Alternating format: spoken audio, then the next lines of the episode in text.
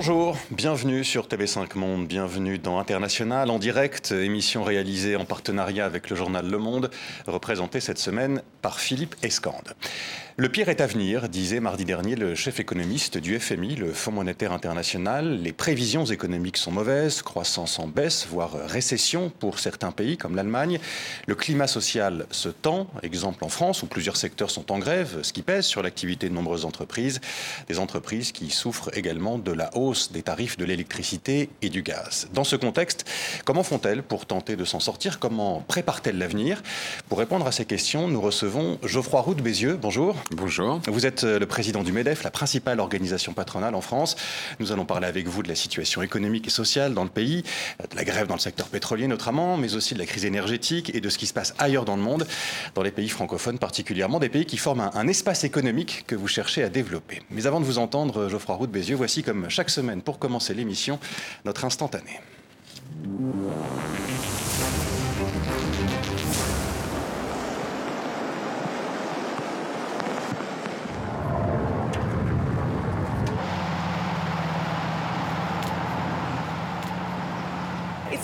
Ça devient très angoissant maintenant. L'eau se rapproche, on peut la voir devant nous, ça monte.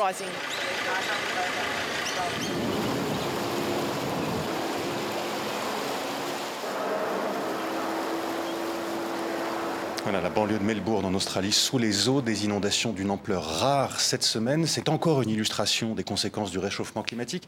Quelle est euh, votre réaction à la vue de ces images? Qu'il faut se préparer euh, d'une certaine manière à, vivre avec ce type d'événement, à s'adapter au changement climatique. Ça ne veut pas dire qu'il ne faut pas faire tous les efforts pour euh, euh, décarboner l'économie et, arriver aux objectifs de décarbonation, mais on voit bien quand même qu'on est déjà dans des, dans des mouvements, ça a des conséquences d'abord pour les citoyens avant mm. tout, hein, euh, mais probablement aussi pour l'économie d'une certaine manière. Et pour les entreprises, est-ce que le, réchauffement climatique et ses conséquences, c'est la principale menace pour les entreprises dans les années qui viennent? C'est la principale, euh, je dirais, le principal sujet de préoccupation parce que vous savez, des, mutations euh, technologiques, on en a déjà vécu, l'économie de marché depuis 200 ans est passée, pas, la machine à vapeur, l'électricité, etc. Là, ce qu'on nous demande de faire, c'est de continuer à produire, euh, à assurer de la consommation, des transports, etc. Mais euh, en changeant complètement le modèle productif. Parce que depuis 200 ans, euh, produire, c'est mettre du CO2, c'est brûler de l'énergie. Donc c'est l'ampleur du changement n'a absolument rien à voir. Je suis pas sûr d'ailleurs qu'on ait tous complètement mesuré ce que ça veut dire la neutralité carbone en 2050. Euh, au, plan micro, dans chaque entreprise, et au plan macro, y compris pour les citoyens. On va revenir sur ces sujets au cours de l'émission avec vous, Geoffroy Roux de Bézieux. On va continuer à. On parlera encore de, la transition écologique. On va parler aussi des autres sujets euh, d'actualité. Ce sera juste après notre focus. Retour sur votre carrière.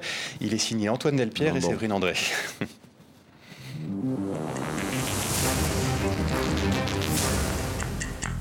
Le sport, comme l'entrepreneuriat, c'est l'école de la ténacité. C'est vous qui le dites, Geoffroy Roux de Bézieux. Vous, le sportif confirmé. Boxe, rugby, tennis et triathlon. De la natation, du cyclisme et de la course à pied dans cet ordre et sans s'arrêter, une épreuve d'endurance dont vous avez fait preuve avant de monter sur la plus haute marche du podium au MEDEF, le syndicat du patronat français.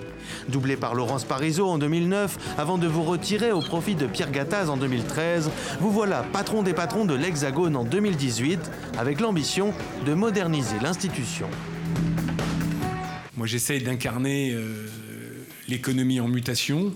Ce choix a recueilli euh, la majorité des adhérents pas plus de décryptage à faire que ça. Pas de temps à perdre. Élu pour un mandat de 5 ans, vous poussez le MEDEF à changer de braquet. Transition numérique et écologique, crise sanitaire, sociale et guerre en Ukraine.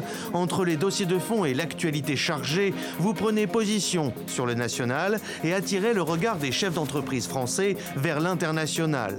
Depuis mars dernier, vous êtes le premier président de l'Alliance des patronats francophones.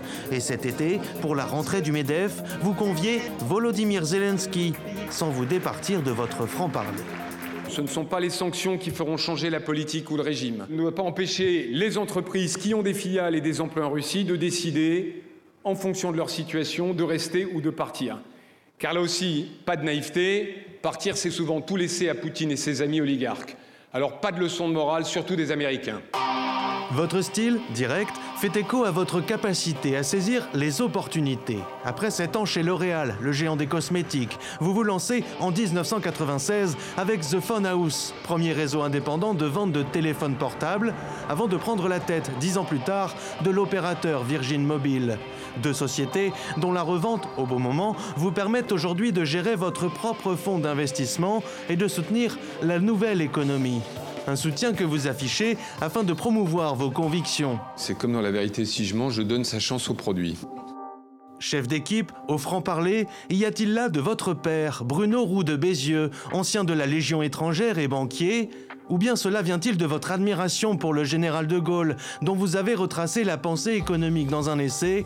Les deux, mon capitaine. Après deux ans dans les commandos marines à la fin de vos études, avec des missions à Djibouti et au Liban, vous restez à 60 ans, Geoffroy Roux de Bézieux, un militaire de réserve, encore loin de la retraite. Qu'est-ce que ça représente pour vous être militaire de réserve aujourd'hui?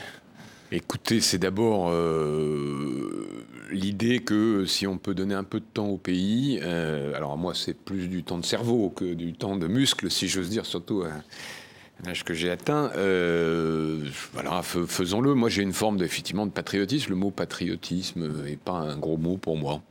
Euh, Antoine Delpierre le disait à la fin du sujet, pas de retraite, pas de retraite pour vous, euh, pour euh, loin de là. Vous êtes encore président du MEDEF pour les neuf prochains mois et, les dossiers ne manquent pas. hein. on en parlait juste avant l'émission. Le conflit social dans le secteur pétrolier en France, hein, par exemple, la grève qui a commencé il y a un peu plus de deux semaines a été reconduite chez Total Energy aujourd'hui, malgré un accord qui a été signé par les syndicats majoritaires, la CFDT et la CFE-CGC.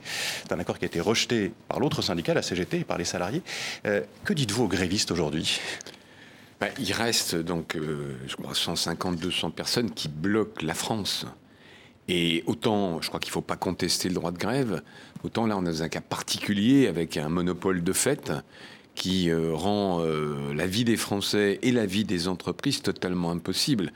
Donc évidemment, le message aux grévistes, c'est d'arrêter. Ça ne veut pas dire qu'il ne faut pas continuer les négociations, mais enfin, il y a eu quand même un geste de total très significatif. hein. Je rappelle quand même 7% d'augmentation. La CGT en demandait 10. Oui, mais à un moment, il faut arrêter. Quand il y a une négociation, il faut aussi accepter de mettre fin à une grève. hein. Je crois que c'est d'ailleurs une citation d'un communiste célèbre. Euh, et je rappelle, 7% d'augmentation est de 3 000 à 6 000 euros. Et je vais vous dire, hein, euh, les entreprises françaises, toutes ne pourront pas faire ça. Parce que toutes ne sont pas dans la situation de Total. Et, et j'espère que le gouvernement va être capable euh, de faire ce qu'il a fait dans les autres raffineries et de réquisitionner. Euh, ça n'est pas un service comme les autres, hein, la raffinerie, donc le dépôt d'essence. Philippe Escande. Oui, est-ce que, cette- est-ce que justement euh, cette euh, négociation euh, avec Total Energy, vous craignez qu'elle- qu'il y ait un effet de, de contagion ou en tout cas que ça remette en cause toutes les négociations dans les, dans, dans les différentes Je- branches, je vais vous notamment dire. les entreprises qui vont bien? Non, non, je vais vous dire, le- le- ça négocie partout. Et, et ça se comprend, parce que les gens, ils font leurs courses dans les hypermarchés. On- la- la- L'inflation est à 5,6%, mais l'inflation alimentaire ouais. est supérieure. Euh, c'est difficile à, à- comment dire, à donner un chiffre, mais on- les gens, ils font leurs courses, ils voient bien que ça coûte plus cher. Donc partout, quel que soit le secteur, quelle que soit la taille de l'entreprise, il y a des demandes. Et en fait, c'est vraiment euh, du cas par cas, parce qu'il y a des entreprises qui vont bien, Total est un exemple, mais il y en a d'autres évidemment qui font des gestes significatifs. On a vu euh, une augmentation de 6-7% des primes. Et puis il y en a qui vont moins bien ou qui n'ont pas pu répercuter la hausse des prix. euh, sur euh, leurs clients. Je prends un exemple très simple. Dans les métiers de service de type propreté et gardiennage, c'est souvent des contrats annuels ou pluriannuels qui sont fixes, euh, y compris avec l'État, hein, je le signale au passage.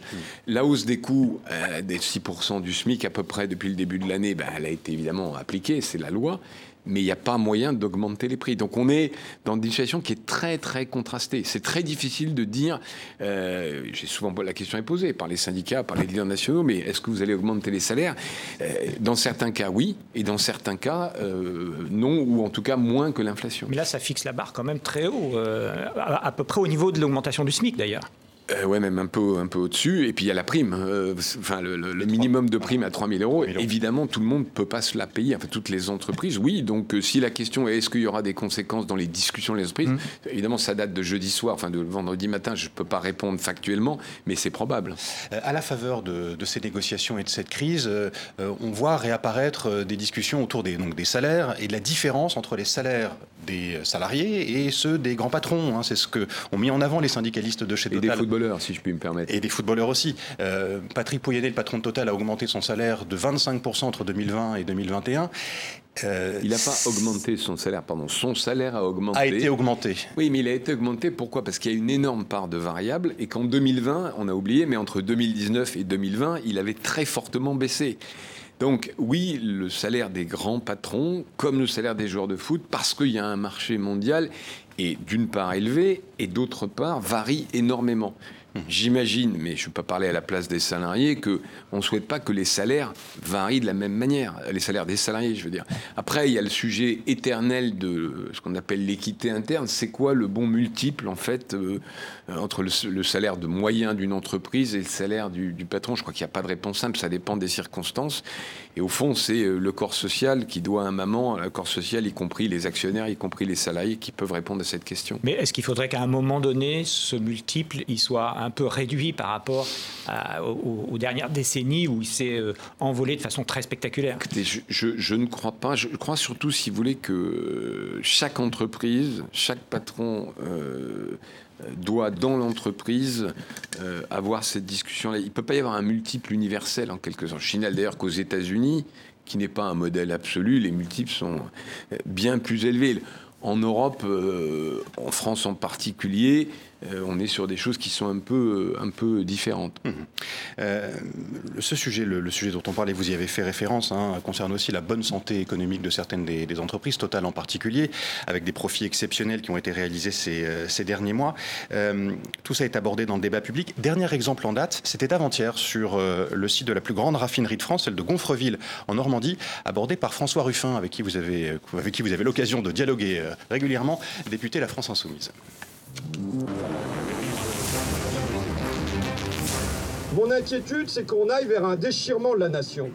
Avec, euh, c'est pas des super profits, c'est des méga profits, c'est des hyper profits, c'est des gens qui se gavent là-haut en toute. Euh, et avec du mépris. Quand il faut attendre 15 jours de grève pour qu'on commence à dire qu'on va se mettre à négocier, ça veut dire qu'on n'existe pas. Et donc, moi j'en appelle à l'unité de la nation. L'unité de la nation, ça veut dire que c'est le politique qui doit s'en charger. Macron, ça fait six mois qu'il aurait dû se charger de réquisitionner les super profits. Réquisitionner les super profits pour euh, tenter de préserver l'unité de la nation, est-ce que c'est en ces termes que se pose le, débat euh, aujourd'hui? Alors, c'est marrant parce que toujours Ruffin, il a, toujours des intuitions intéressantes, mais il tire de mauvaises conclusions. Je pense que dans les démocraties occidentales, oui, il y a des éléments de fracture. Euh, moins en France d'ailleurs que dans d'autres pays. Quand vous voyez ce qui se passe aux États-Unis, entre le, centre des États-Unis et les côtes, on a l'impression qu'il y a deux pays qui s'éloignent, y compris dans les manuels scolaires, etc. Mhm. Et ce qu'on voit partout en Occident, c'est effectivement une fracture entre euh, les Français qui, enfin, ou les citoyens qui se sont adaptés à la mondialisation, qui sont plutôt dans une logique de réussite parce qu'ils sont diplômés puis qu'ils habitent les métropoles, et une autre partie des citoyens qui, eux, ont du mal euh, avec, euh, au fond, cette, cette, cette, modernité en général. Donc il y a un risque de fracture que je partage. Après, si vous voulez s'attaquer à Total, euh, c'est le bouc émissaire formidable. Donc c'est vraiment la France qui a besoin de taper sur le patron de Total et sur Total. Et je veux dire, moi je suis fier qu'on ait Total en France, parce que si Total partait, ce qui n'est pas impossible, puisque la majorité des actionnaires, malheureusement, euh, n'est pas française, euh, eh bien c'est une perte de souveraineté incroyable pour la France. Est-ce que vous pensez que euh, finalement cette fracture euh, dont on parle, euh, c'est ce qui explique la, montée et le, succès des populismes en Europe? Mais bien sûr. vous regardez les résultats des législatives, là, il y a au mois de juin, les départements qui sont 100% RN ou 100% LFI, il y en a beaucoup, mmh. sont des départements où globalement l'économie va pas très bien. Euh, c'est des villes moyennes, souvent euh, enfin, en, désertification, je ne vais pas exagérer, mais où il y a des problèmes de déserts médicaux, où il y a des problèmes de désindustrialisation. Moi, ça fait un petit moment que je dis euh, qu'il faut, alors ça va peut-être vous surprendre, hein, c'est le côté gaulliste, recréer la DATAR. Alors pas évidemment dans les mêmes proportions. La DATAR, c'est les années 60. La direction de l'aménagement du territoire. Voilà, c'était cette idée, alors on ne peut pas le faire dans les mêmes circonstances, que la France est un pays de, je ne sais pas combien, 36 000 communes, euh, avec de la place et qu'il faut que on arrive à faire répartir la création des chefs. Ça, il y a un chiffre qu'il faut retenir 80% des emplois. On crée beaucoup d'emplois en France, on l'oublie, mais y compris d'ailleurs depuis le Covid. 80% de ces emplois sont créés dans 20 métropoles. Et je pense que la fracture, pour ça qu'encore une fois, notre ami Ruffin, il a de bons diagnostics et de mauvaises solutions, la fracture est possible on est dans une moins mauvaise situation que nos amis anglais, par exemple, entre le nord et le sud. Hein. on retrouve ça dans toutes les démocraties. Euh, grève chez Total Energy, grève aussi dans d'autres secteurs, euh, dans les centrales nucléaires, euh, dans des, le secteur culturel, et puis un appel à la grève pour mardi prochain en France, avec demain dimanche une marche aussi hein, contre, contre la vie chère.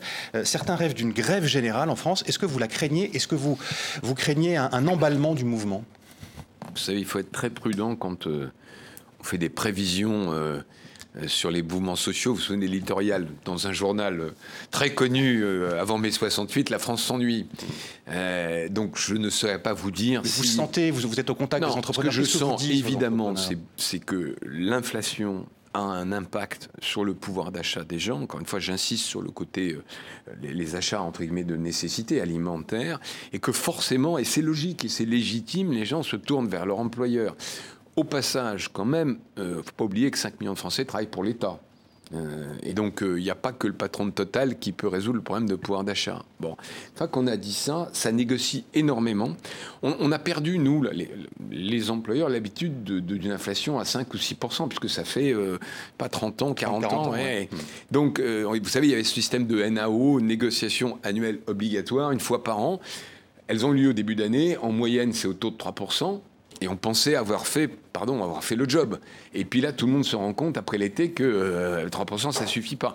Est-ce que ça va dégénérer en grève générale? Je ne sais pas vous dire. Je ne crois pas, mais je serai très prudent dans mes pronostics. Mais est-ce qu'il faudrait finalement que, comme le SMIC, les salaires euh, bah, suivent la hausse des prix, c'est-à-dire soient indexés sur l'inflation? Philippe Escande, vous qui êtes euh, un, grand spécialiste économique, vous savez que si on indexe automatiquement ce qui existait dans les années 70, on va nourrir l'inflation.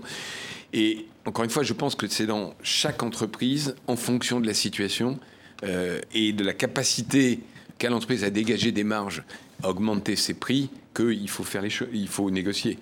Ça se passe pas si mal. J'en discutais avec le leader de la CFDT il n'y a pas très longtemps. Il y a forcément une intensification euh, du dialogue, mais aussi, et c'est logique, des endroits où ça se passe mal, parce que euh, la vie des organisations s'est fait aussi euh, quelquefois de, conflits.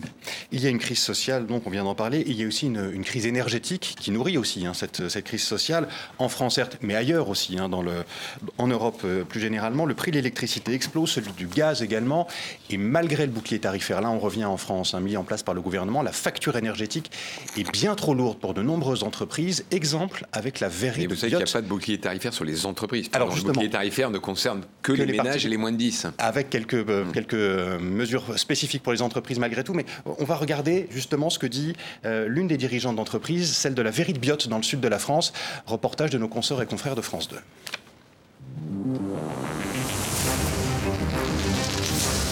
Des galets de verre enfournés pour être fondus. Une tradition ancestrale menacée à Biote car ces deux fours demandent beaucoup d'électricité. Vous avez au fond 12 résistances. Ça peut monter jusqu'à 1360 euh, degrés. La propriétaire de la verrerie surveille avec inquiétude son compteur. Fin décembre, elle doit signer un nouveau contrat avec un fournisseur d'électricité qui lui impose une multiplication par 10 du prix du kilowattheure. La verrerie devra débourser 400 000 euros de plus par an pour faire tourner ses fours et impossible de répercuter cette hausse sur les produits vendus. Un produit comme celui-ci, qui est un photoforce, c'est emblématique de ma maison. Euh, il est à 71 euros, je devrais le vendre à 213 euros. Et là, euh, je n'ai pas le marché. La propriétaire envisage donc une fermeture temporaire de son établissement avec la mise au chômage technique de ses 15 salariés. Une solution que n'apprécient ni les visiteurs, ni le maire de la Cité des Verriers qui en appelle au gouvernement. Ce que je demande, c'est la stabilisation des prix, un plan de secours pour que cette filière du verre euh, puisse traverser le temps. Un plan de secours qui semble indispensable pour aider ce fleuron de l'artisanat de la Côte d'Azur à surmonter cette crise énergétique. Alors, il y a beaucoup de choses dans ce reportage. On va venir sur le plan de. Il est, il est très éloquent. Vous féliciterez le journaliste parce que ça explique très très bien avec un cas concret ce qui est en train de se passer. Est-ce que vous craignez euh, que plusieurs entreprises en France euh, ne ferment dans les jours et les semaines qui viennent Peut-être avant de répondre questions, juste qu'il faut expliquer pourquoi Hmm. on est dans cette situation. Euh, on a un, un système de, de pricing, de fixation du prix du marché de l'électricité qui a été inventé par un Français, euh, Monsieur Boiteux, président d'EDF, dans les années 70, que l'Europe a pris sans se rendre compte euh, que euh, en cas de crise, ça ne marchait plus. Et on a un certain nombre de gens qui sont des idéologues en Europe, il n'y a pas d'autres mots, qui disent non, non, il faut garder ce système alors qu'on est une économie de guerre, que la, la guerre en Russie, enfin la, la guerre en Ukraine, pardon, l'agression russe a totalement changé. Et donc nous, ce qu'on demande, c'est tout simplement ce qui a été accepté pour les Espagnols et les Portugais, c'est-à-dire le découplage du prix du gaz et de l'électricité. Parce que les prix à 1000 euros le mégawattheure, ou je ne sais pas combien elle était, c'est des prix qui ne correspondent pas à des facteurs de production. On est sur un- une espèce de règle artificielle et on résoudrait euh, une très grande partie, pas tous, mais une très grande partie des problèmes en faisant ça. Le gouvernement est d'accord, beaucoup de pays d'Europe est d'accord, et on a nos amis allemands et une partie de la Commission qui bloquent. Euh, honnêtement, c'est un combat politique. Et là, je vais reprendre, les, je, je cite une nouvelle fois François Ruffin, la politique doit agir.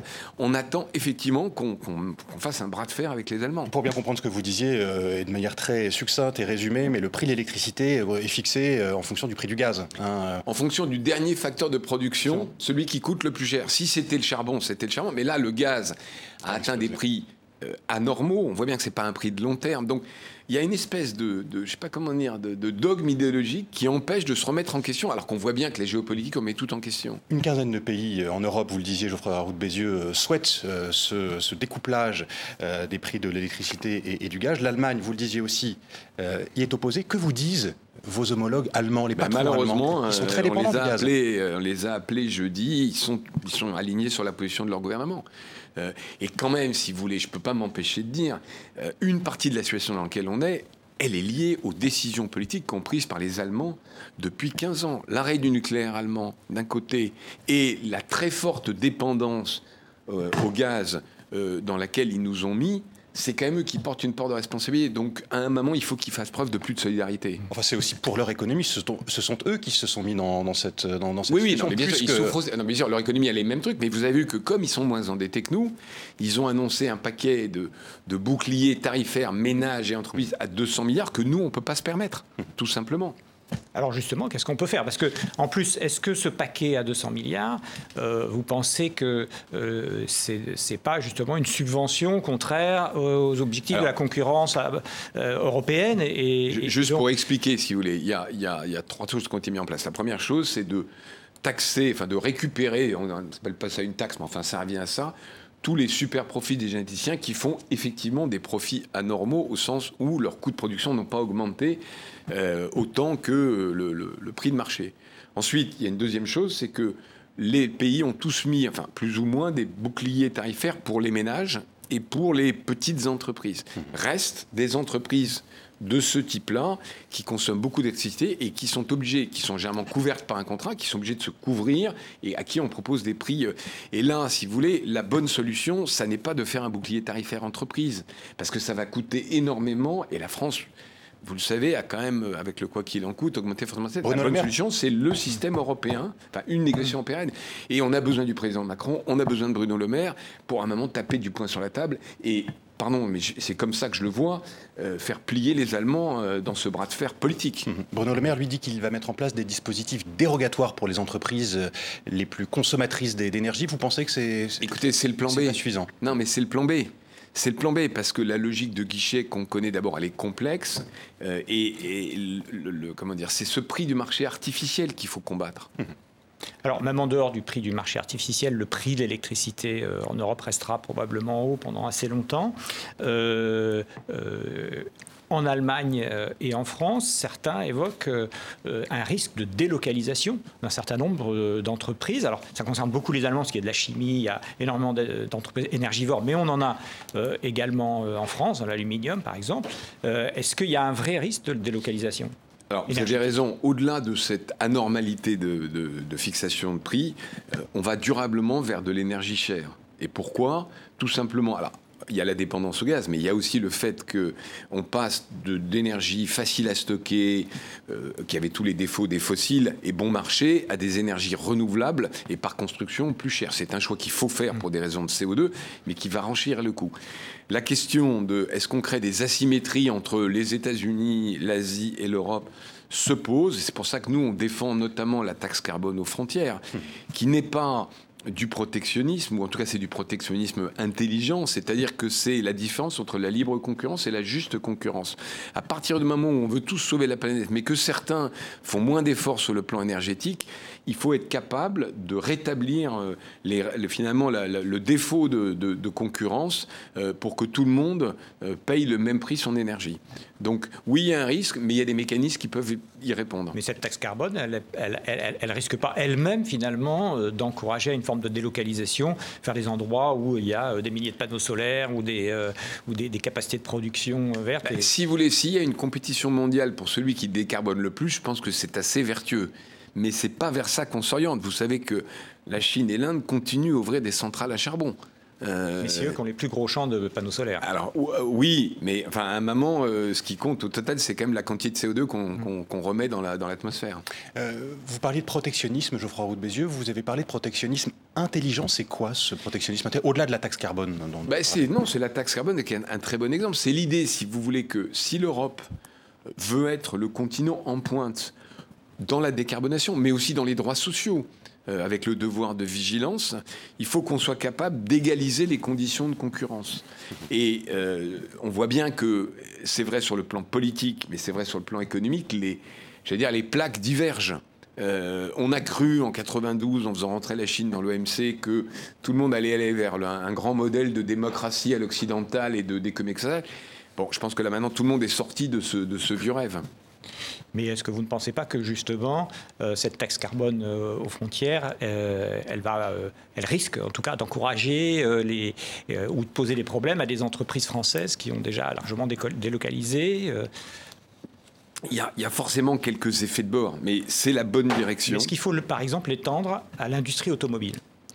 Alors c'est plus complexe. Pourquoi? Parce que vous savez que l'industrie automobile, elle est faite d'imports aussi qui viennent. Donc il y a, encore une fois, hein, il ne faut pas tomber entre guillemets du mauvais côté, euh, mauvais côté de la force, dirait mes enfants. C'est-à-dire, il ne faut pas, euh, justement, c'est pour ça que je parle de protectionnisme intelligent. Il ne faut pas devenir bêtement protectionnisme, au sens où je taxe, c'est pas Edith Cresson les magnétoscopes de, de, je sais pas quelle année c'était, mais il y a, quelques années.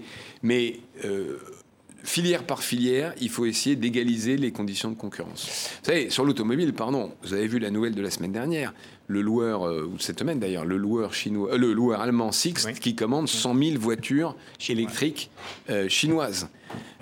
Alors, ça ne nous concerne pas, nous, Français, mais pour le pays de Dassa Auto, je pense que c'est quand même un, sacré coup de massue. Euh, Philippe, est-ce qu'on parlait de risque de délocalisation? Je reviens à la question que je vous posais il y a quelques minutes sur le risque de fermeture d'entreprises et, d'usines en France. Est-ce qu'il est réel? Il est réel, il est réel. Il y a des fermetures, mais il y a surtout euh, comment dire, des arrêts temporaires ou partiels de production. Bruno Le Maire a cité le chiffre de moins 10%. Bon, moi, j'ai pas de chiffre à citer. De production. De production industrielle. mais, mais, mais, très clairement, il y a un risque de. Finalement, ça amplifie la récession. Mhm. Ben, justement, la récession, euh, l'Allemagne euh, est touchée par la crise économique. le gouvernement allemand a prévu une petite récession, mais une récession quand même pour l'an prochain, moins 0,4%. D'autres pays européens sont également menacés par la récession. Est-ce qu'il y a un risque de récession en France euh, selon vous Est-ce que la France est, également... Je veux dire, depuis trois ans, euh, la seule chose que j'ai appris, c'est que les prévisions des économistes ne se réalisaient jamais. Ça se comprend, hein, d'ailleurs, parce qu'il y a tellement d'événements exogènes. Vous vous souvenez, en, juin 2020, j'étais le seul à dire le mur des faillites n'arrivera pas, il n'y aura pas un million de chômeurs. Mmh. Bon, il se trouve que, coup de bol, c'est ce qui s'est passé, mais c'est simplement parce que j'avais des, presque des informations micro euh, donc je ne sais pas vous répondre. Ce que je sais par contre, c'est qu'aujourd'hui l'activité ralentit, mhm. euh, mais euh, quand je discute avec les entrepreneurs de la Drôme-Ardèche mercredi soir, ben, à part quelques secteurs, c'est pas, vous voyez, on n'est pas en récession.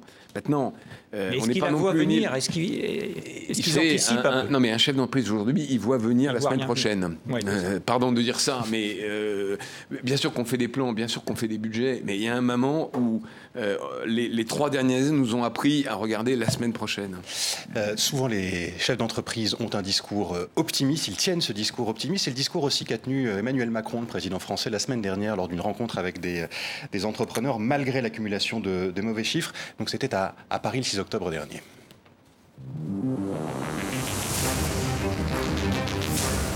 N'ayez pas peur des temps que nous vivons. Ils sont durs. Je ne sais pas ce qui arrivera dans les prochaines semaines, donc on doit se préparer à tout. Mais on est une nation forte et on est là. Mais c'est dans ces moments-là que les plus audacieux gagnent. C'est dans les moments de crise difficile que celles et ceux qui osent, quand ils sont bien accompagnés et qu'il y a des gouvernements qui osent investir, des investisseurs qui osent investir, que les vrais changements se font. Emmanuel Macron parle du soutien des investissements de, l'État hein, pendant cette crise notamment. Est-ce qu'ils sont suffisants selon vous? Est-ce que vous vous sentez suffisamment C'est une réaction sur euh, une certaine manière. Je, partage assez ce qu'il dit, c'est-à-dire que les semaines qui viennent sont très incertaines. Euh, il va y avoir des difficultés d'une ampleur qu'on a du mal à maîtriser. Pour autant, les entreprises françaises, d'ailleurs, je pense c'est vrai dans d'autres pays, mais celles que je connais sont devenue extrêmement résiliente. Il n'y a pas plus darwinien, au fond, que l'économie de marché. Et plus il y a de crise, plus elle s'adapte. Et il faut aussi être capable de relever la tête. Je disais tout à l'heure, on regarde à la semaine, mais il faut aussi se dire la technologie euh, qui est présente partout, c'est aussi un allié, c'est le moment d'investir. Donc euh, il faut arriver à faire les deux, ce qui n'est pas complètement simple. Et sur le soutien de l'État?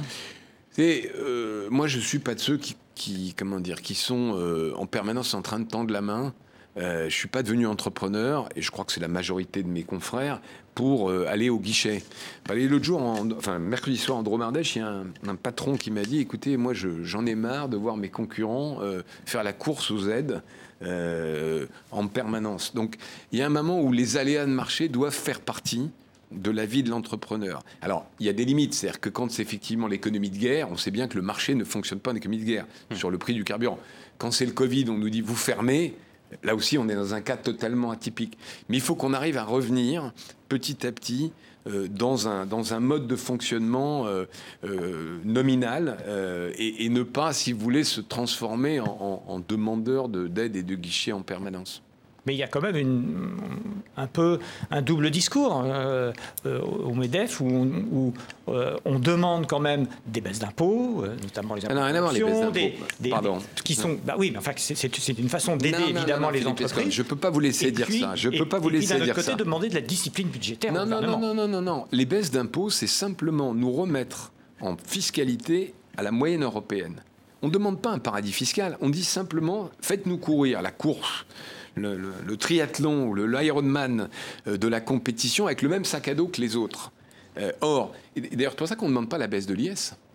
Vous noterez que vous n'entendrez plus le MEDEF dire pourquoi est-ce qu'on paye 25% d'IS? C'est la moyenne européenne, pardon, l'impôt sur les sociétés, c'est la moyenne européenne. Et nous, on pense qu'il faut aussi payer de l'impôt pour financer euh, l'école, la défense. On a un problème dans les entreprises françaises, particulièrement les entreprises industrielles, c'est ces fameux impôts de production pour ça qu'on demande à être ramené à la moyenne européenne. Encore une fois, euh, on ne veut pas être le Luxembourg, euh, les, îles Vierges britanniques ou je ne sais pas où. Hein. Euh, donc, ça n'est pas quémander. C'est dire, faites-nous courir avec les mêmes chaussures ou le même sac à dos que les autres. Euh, les moments de crise, on, vient d'en parler, sont souvent présentés comme des, moments d'opportunité aussi pour les, entrepreneurs, pour changer, se transformer. Euh, vers où diriger les investissements des entreprises en ce moment? Euh, Où doivent aller le Là, honnêtement, la réponse elle, est, elle est facile, j'allais dire en principe. Hein. C'est le verdissement des process de production et c'est la technologie. Les deux se rejoignent parce que très souvent, produire plus vert, c'est investir dans la technologie. dans un nouveau procédé. Alors évidemment, il y a tous les cas de figure, mais si vous prenez le transport, c'est passer l'électrique. Si vous prenez euh, euh, ben, l'industrie, c'est décarboner le, facteur de production énergétique, etc., etc. Si vous prenez l'agroalimentaire, j'ai vu l'autre jour là, une, entreprise agroalimentaire qui a un sujet d'eau.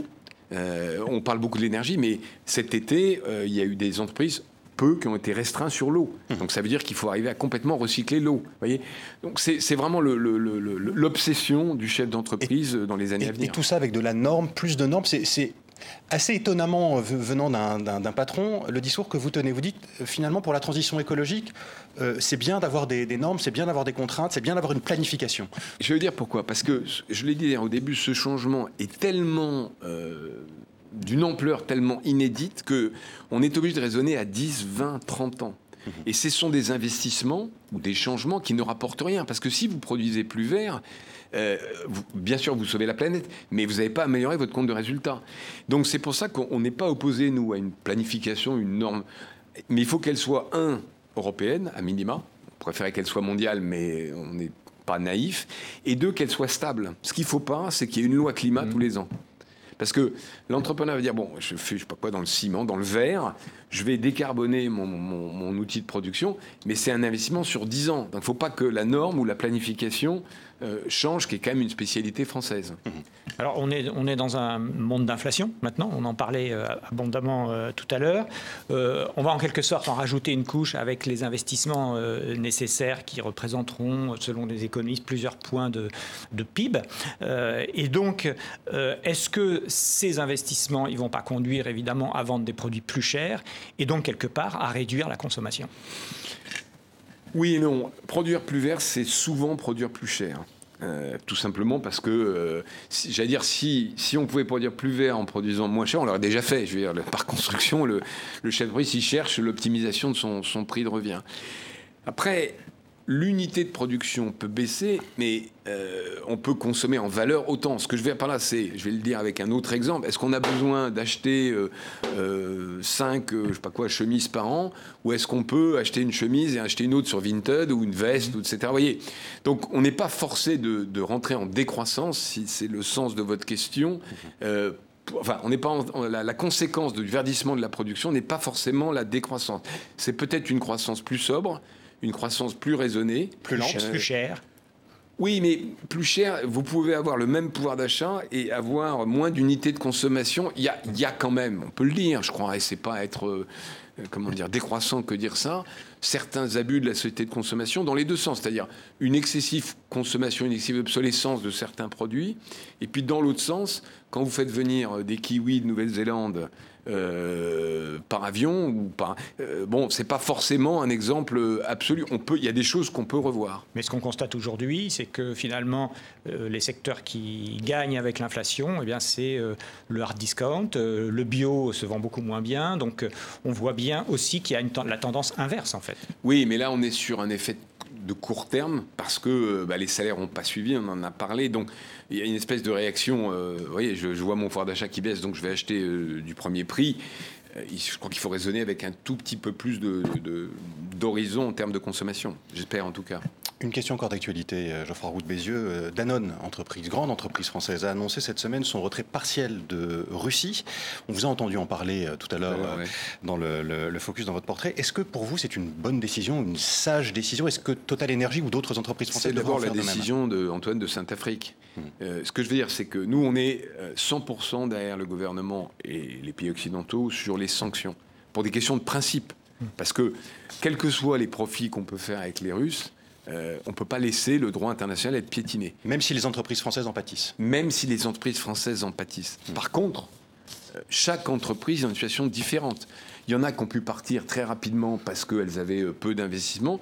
Il y en a c'était le cas de Danone qui était très impliqué, qui avait en plus des produits de première nécessité et qui fait, si je comprends le communiqué de presse, une retraite j'allais dire en bon ordre, plutôt que de le faire à toute vitesse euh, sous la pression d'événements. chaque entreprise est un cas particulier. Euh, encore une question sur la, situation en, Ukraine et, en Russie, en tout cas sur la guerre en Ukraine. Total Energy, euh, qui est accusé de complicité de crimes de guerre. Deux associations ont déposé plainte cette semaine en France. Elles disent que le groupe a fourni du carburant aux, avions de chasse russes.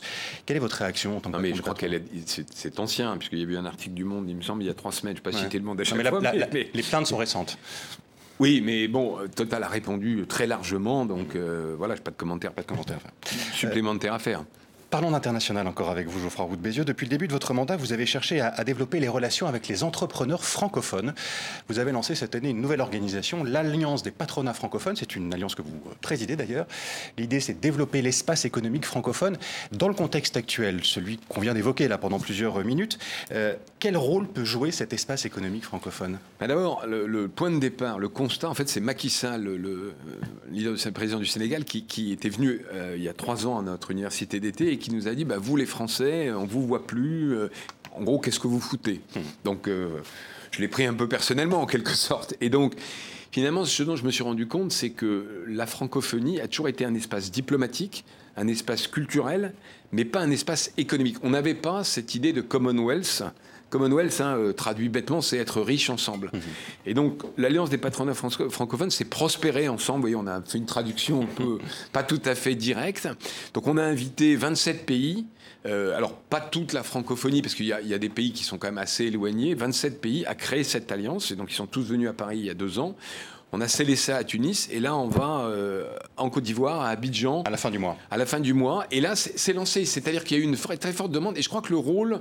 C'est quoi concrètement le rôle ben, Le rôle, si vous voulez, c'est de développer des flux d'affaires entre pays francophones, nord-sud évidemment, mais aussi sud-sud et nord-nord, euh, avec cette idée que le multilatéralisme recule dans le monde. On voit bien que toutes les organisations internationales sont paralysées. Pourquoi? Bah Parce que euh, la Chine, la Russie, euh, l'Europe, les États-Unis n'ont plus les mêmes valeurs, visions de, l'avenir, et qu'il faut trouver d'autres moyens de négocier, de discuter, de faire des affaires. Et au fond, ce qui m'a euh, finalement presque surpris, je peux le dire comme ça, c'est qu'au-delà des organisations patronales, du MEDEF, etc., etc., mais c'est l'institutionnel, c'est les patrons entrepreneurs locaux qui sont venus euh, avec des cartes de visite pour faire, j'ose pas dire du business, mais des affaires en tout cas. Alors vous parliez euh, effectivement du retour à une forme de bilatéralisme. Euh, euh, en France, on a une grande agence de développement, l'Agence française de développement.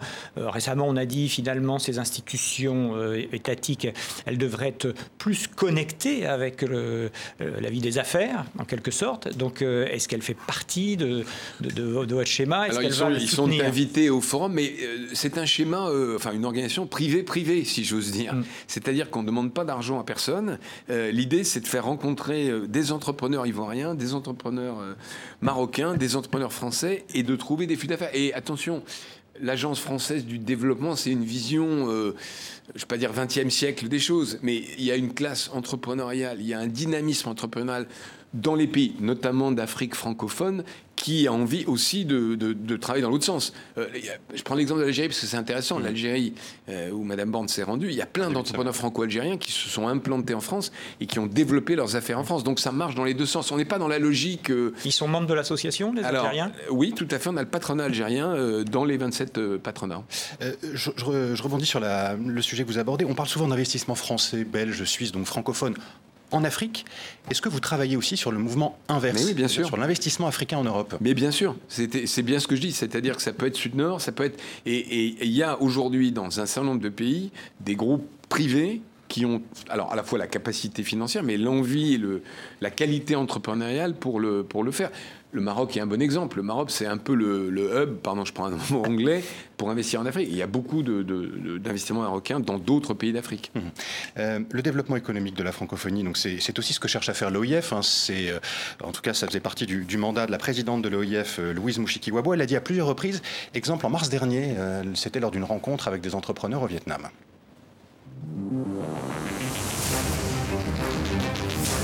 J'ai fait le vœu et j'y tiens beaucoup, que cette francophonie économique passe à la vitesse supérieure. Cela fait partie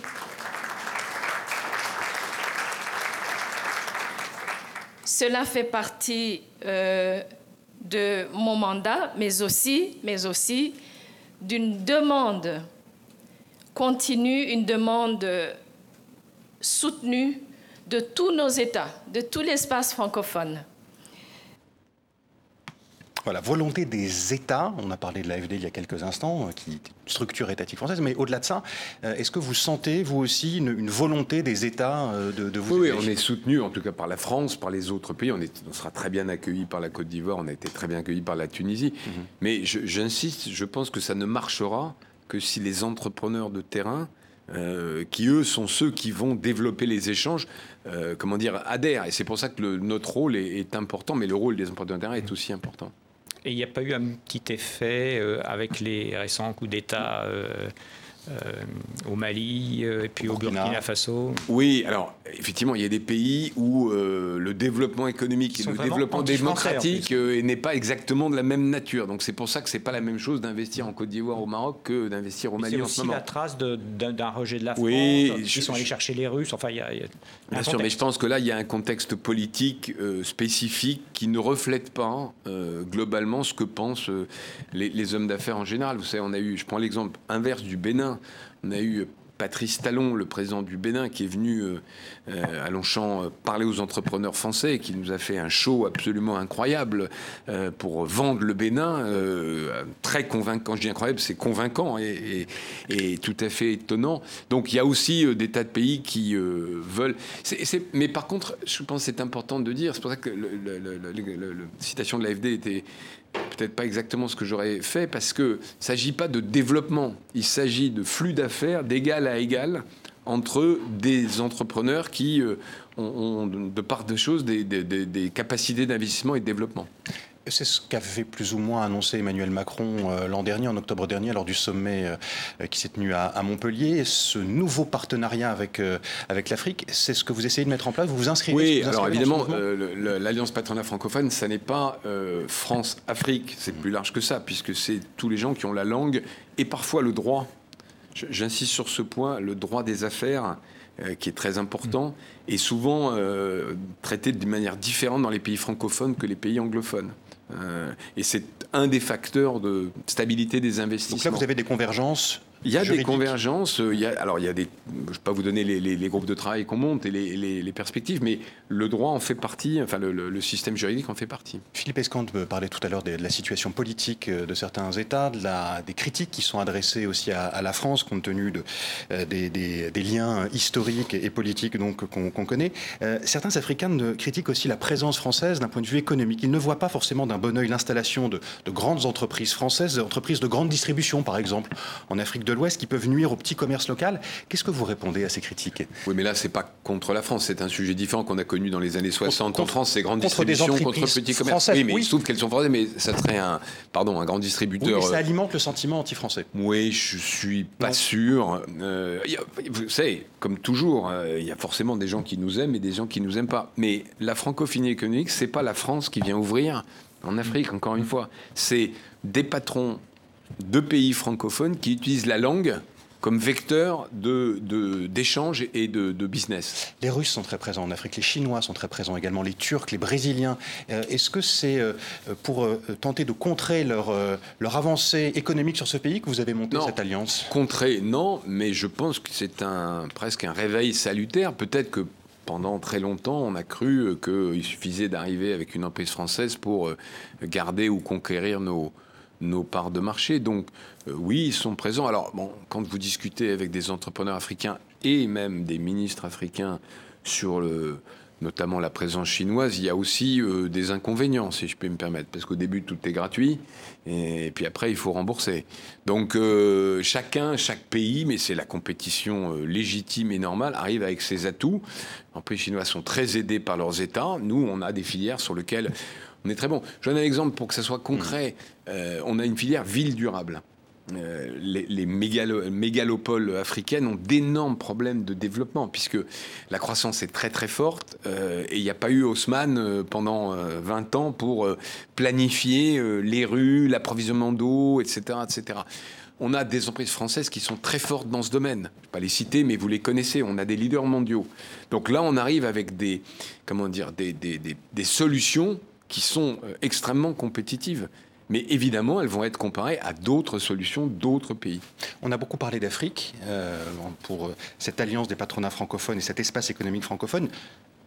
qui ne se réduit pas à l'Afrique. Dans, dans quelle autre région Quelles sont les régions les plus dynamiques la dans prochaine, La prochaine rêve francophone, donc il y a la semaine prochaine une rêve francophone à Abidjan. Mhm. La prochaine aura lieu au Québec.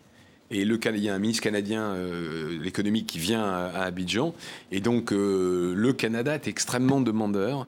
Euh, il est évidemment très tourné vers le continent nord-américain, sud-américain, de, de, de, ces liens directs avec, non pas la France, là, mais, mais l'Afrique francophone. L'Asie aussi, on parlait du Vietnam avec Louise Mouchikiwabo, qui sera d'ailleurs à Abidjan dans, dans, quelques jours avec Bien sûr. L'Asie, c'est un... Oui, alors le, premier noyau dur du, des patronats francophones, il n'y avait pas de patronat asiatique parce que c'est évidemment plus lointain et les traces de francophonie sont plus faible et plus ancienne. Mais euh, bien sûr que c'est... Encore une fois, l'idée, c'est de dire, bah, puisque le mutérisme euh, ralentit et mm. qu'on sent qu'il va continuer à ralentir, trouvons d'autres d'autres passerelles bilatérales, mhm. d'autres relais pour, pour discuter et se rencontrer. On a beaucoup parlé d'espace francophone, on n'a pas vraiment encore parlé de français, du français, parce que c'est aussi ça le, ciment de cet euh, espace économique. Euh, vous dites, le MEDEF en tout cas dit que le français est un actif stratégique et économique. Qu'est-ce que cela euh, signifie pour vous concrètement bah, au quotidien C'est assez simple. Quand vous parlez la même langue et que c'est votre langue maternelle ou en tout cas vous l'avez appris jeune, le contact dans les affaires se fait beaucoup plus facilement. Mais ça va un peu plus loin que ça. J'ai évoqué le droit. Mhm. Euh, vous savez, quand vous investissez dans un pays, vous regardez quand même la stabilité du droit. Euh, et d'ailleurs, euh, si on prend le truc dans l'autre sens, la Russie qui décide du jour au lendemain d'attaquer l'Ukraine et de nationaliser tel ou tel secteur, avant qu'il y ait de nouveaux investissements, sanctions ou pas sanctions, il va se prendre du temps. et donc le, droit fait partie de la compétitivité économique et le droit anglo-saxon et le droit français ne sont pas les mêmes. Donc il y a dans les pays euh, francophones une tradition euh, de fonctionnement de l'État qui est plus proche de ce qu'on connaît. Et donc c'est un avantage compétitif de part et d'autre. Il nous reste une minute, Geoffroy Roux Bézieux, avant la fin de cette émission. Votre mandat à la tête du MEDEF prend fin l'année prochaine, mandat non renouvelable. Euh, est-ce que vous auriez aimé continuer? Non. J'ai fait euh, 5 ans vice-président euh, de Pierre Gattaz. J'aurais fait 5 ans président. J'aurais donné 10 ans euh, quasiment à 100% euh, de ma vie, euh, si j'ose dire, à l'intérêt général. Je ne regarde pas, j'étais très, très heureux et c'est un job passionnant, mais il faut aussi tourner la page et faire autre chose. Et à donc, faire autre chose, c'est. Euh, Écoutez, vous verrez, ça, vous verrez ça en septembre 2023. Merci beaucoup, Geoffroy Roux Bézieux. Merci d'avoir répondu à nos questions dans, International aujourd'hui. Merci à vous aussi, Philippe Escande, merci. du journal Le Monde, partenaire d'International. Et merci à vous de nous avoir suivis. Je vous dis à la semaine prochaine et à bientôt.